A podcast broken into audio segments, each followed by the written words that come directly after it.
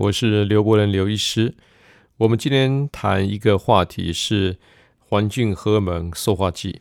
其实，在过去我很多的著作，以及在我本身的呃一些呃粉丝页啊等等，都谈到这个话题哈。那这个话题是非常呃大家是耳熟能详吧，但是呃可能很多人还是很陌生哈。不过塑化剂是在我每天的门诊当中都要面对处理的问题。可能你大概不知道这个塑化剂问题的严重度哈。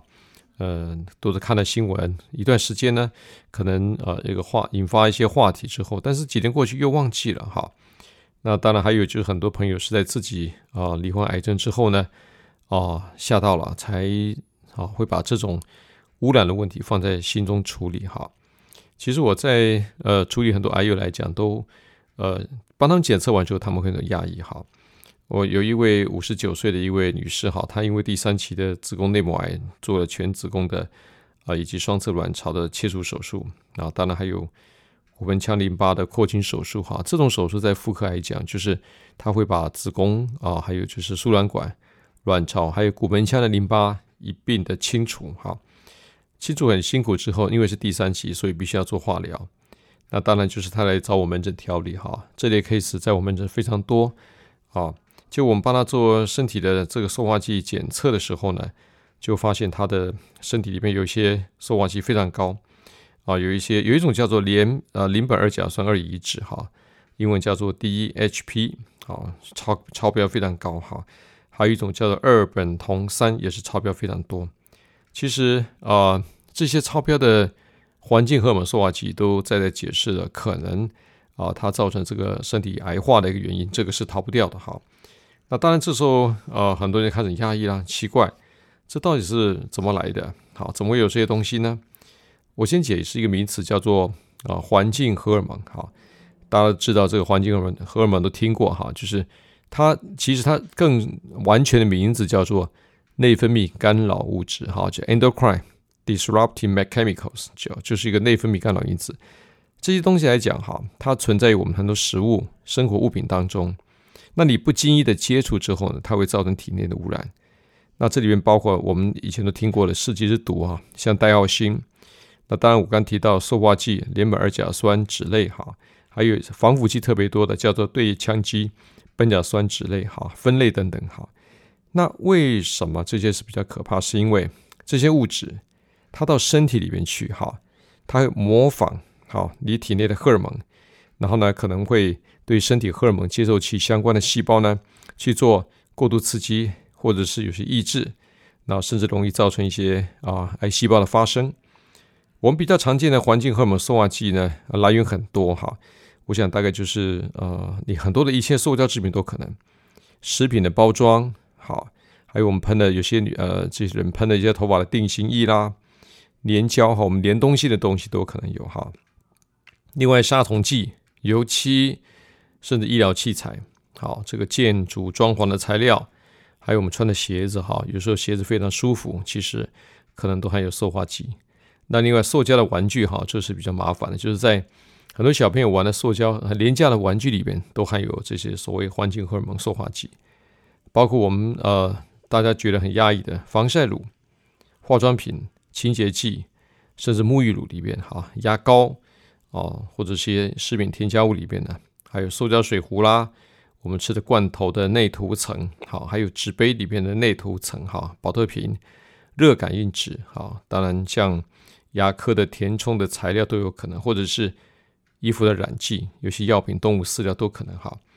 那这个环境荷尔蒙这个有很多了，哈，当然最常见的我们就一种叫做邻苯二甲酸酯类，哈。我我相信大概在记得呃，在十多年前哈，就是大概二零一二年吧哈，那个时候全台湾爆发一个非常大的塑化剂呃污染事件，什么修饰淀粉啊、起云剂哈，那个时候我记得呃，全台湾闹得非常沸沸扬扬的哈，就是连很多的这种所谓的什么珍珠奶茶的珍珠啦，好，好像呆呆的哈，这个就是软软的弹性的，里边居然加了修饰淀粉，啊，很多的食品都受到污染啊，包括还有一些药品也受到污染哈。弄得非常大，所以那个时候啊，就是大家很清楚这东西哈。那现在呃，这种所谓的 DEHP 哈，这种东西啊，为什么对身体危害呢？啊，这个其实研究非常多。其实癌症好是我们比较担心的，再就是性早熟了哈，还有不孕症，好睾丸发育不良。我碰到一个一个呃小男生啊，他是因为在青春期的时候呢，睾丸呢好像发育不是很好，后来泌尿科医师讲说他这个比较呃有问题哈，后来我帮他检查，他送化剂非常高。那他们家有非常多的巧平地板，非常多的塑胶玩具，这可能是导致于他体内所谓 DHP 太高导致的一些啊睾丸发育不良。好，另外像还有肥胖啦，啊，甚至啊这个啊促经提早，就是我们讲的性早熟哈，促经提早，啊啊男生的阴茎比较短啊，阴睾症啊，还有一些增加流产的机会，或者是多囊性卵巢、月经不规律都有可能。好，这都跟塑化剂污染有关，这都是有很多论文告诉我们的哈。那另外还有有一种叫做酚类，好，其实最里边最著名的叫做双酚 A，好，那双酚 A 来讲，我当然都听过，在很多的填充剂啦、清洁剂或塑胶水壶啦，或者是污染的食物都有哈。那呃，像这个有一种叫人基酚，哈，人基本酚，很多的这些在衣服的染剂，啊，所以我常讲说，如果假设你买新衣服，一定要先洗过再穿，不要说。买了新衣服舍不得洗哈，就把它穿，啊这里边的人积分可能就吸收到身体里边去了哈。那当然还有其他的，像呃，我想大家听过什么呃三氯沙拉，好，这个在牙膏漱口水特别多哈，这个会干扰到我们的甲状腺功能哈，甲状腺功能会影响到哈。然后呃，那你说它为什么会这个干扰细胞？其实它就是这种塑化剂或环境荷尔蒙因子，它会跑到这个呃细胞里面去，直接去跟细胞核的接受器结合，所以干扰我们的这个身体的，呃，这个所谓荷荷尔蒙的这种代谢哈，所以很麻烦。那当然啊，有些容器好像有些呃，特别是像聚氯乙烯哈，叫 PVC，也容易有塑化剂哈。那所以我常讲说，就是有时候可以的话，自己尽量带一些啊不锈钢保温瓶的这种去装水，会比较好一点点哈。呃，当然呃，刚刚讲 PVC 在呃今年的。二零二三年七月一号开始，那个我们台湾呃环保署已经就公告要啊禁用含有 PVC 的这种啊这种包材哈，也是也是非常好的哈。我自己曾经因为我的癌症病人非常多，我大概二零一七年我曾经收集三十位乳癌的病人啊，那我还跟三十位非乳癌性的女性来做这个啊统计对比，就发现确实的乳癌乳癌的病人哈，他体内这种尿液里边的这个。邻苯二甲酸二乙酯哈，这个成分真的是比较高，所以确实是有这个问题哈。那当然，很多人问我说：“那尤其那我们这个检测怎么检测？”其实，在我们门诊，他只要透过尿液，好，我们收集尿液就可以来知道它的受化剂污染的程度哈。呃，我想我们有一些解读的方式，我们可以透过点滴或一些还有十字花科萃取物的一些些营养素来帮病人排毒。不过，很多人最呃好奇，就是很希望破解知道。那刘医师呢？我到底要怎么去保养身体？哈，减少这些塑化剂的哈，这些或者毒素的污染。好了哈，我想第一个就是几个重点，跟他提醒一下哈，就是像我先建议大家抽烟的哈，就要戒烟的哦。然后啊，限制酒精，少吃成药，因为你们吃这些东西，喝酒了、酗酒、才吃多药来讲，你会伤害这个肝脏哈。那肝脏跟肾脏是我们解毒非常大的器官，所以解毒器官你把它受伤了，那当然解毒呢。就不是非常好哈。另外，养成多喝水的习惯，好，那要记得喝好水哈。大概平均呐，成年人大概就两千 CC。好，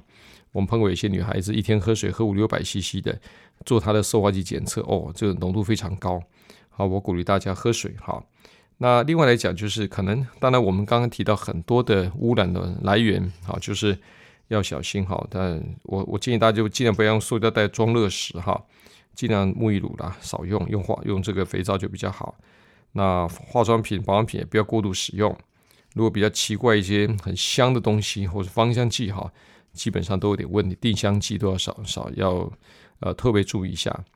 那另外尽量不要用杀虫剂啦。好，如果你防晒，尽量用物理性的防晒用品哈。它呃因为在呃所谓的一些化学性防晒用品里面，有时候会含有所谓的呃二苯酮哈，这个也是。不是很好的东西。那另外少吃罐头食品啊。如果你手摸过呃热感应纸的时候，或粘土玩具，一定要洗手哈。那我们在装潢家具要用环保无材质的无污染的材质哈。那家里放空气清净机啊等等哈。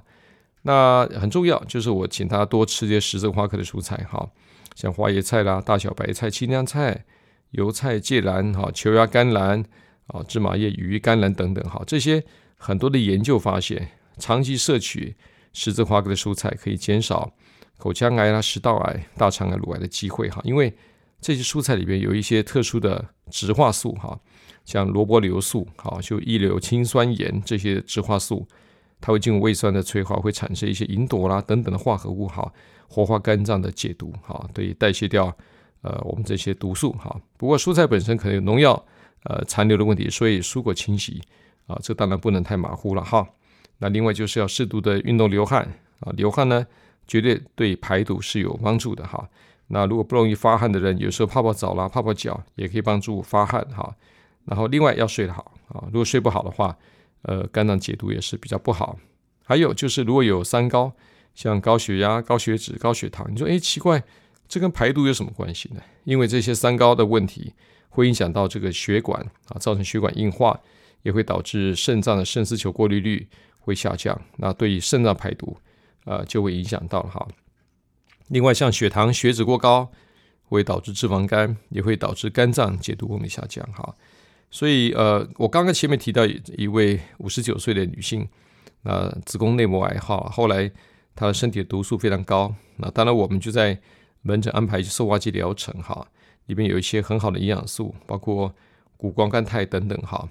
那打完之后，在第呃七次，我们就帮她验受化剂，就排得非常干净了哈。哦，我只提供个初步的参考，当然我希望大家呢能够无毒一身轻哈。然后，因为毒素来讲，对身体的细胞呢微小，慢慢的迫害是比较麻烦的哈。在这边也祝福我们各位好朋友呢啊，大家健康平安。好，谢谢大家，再见喽。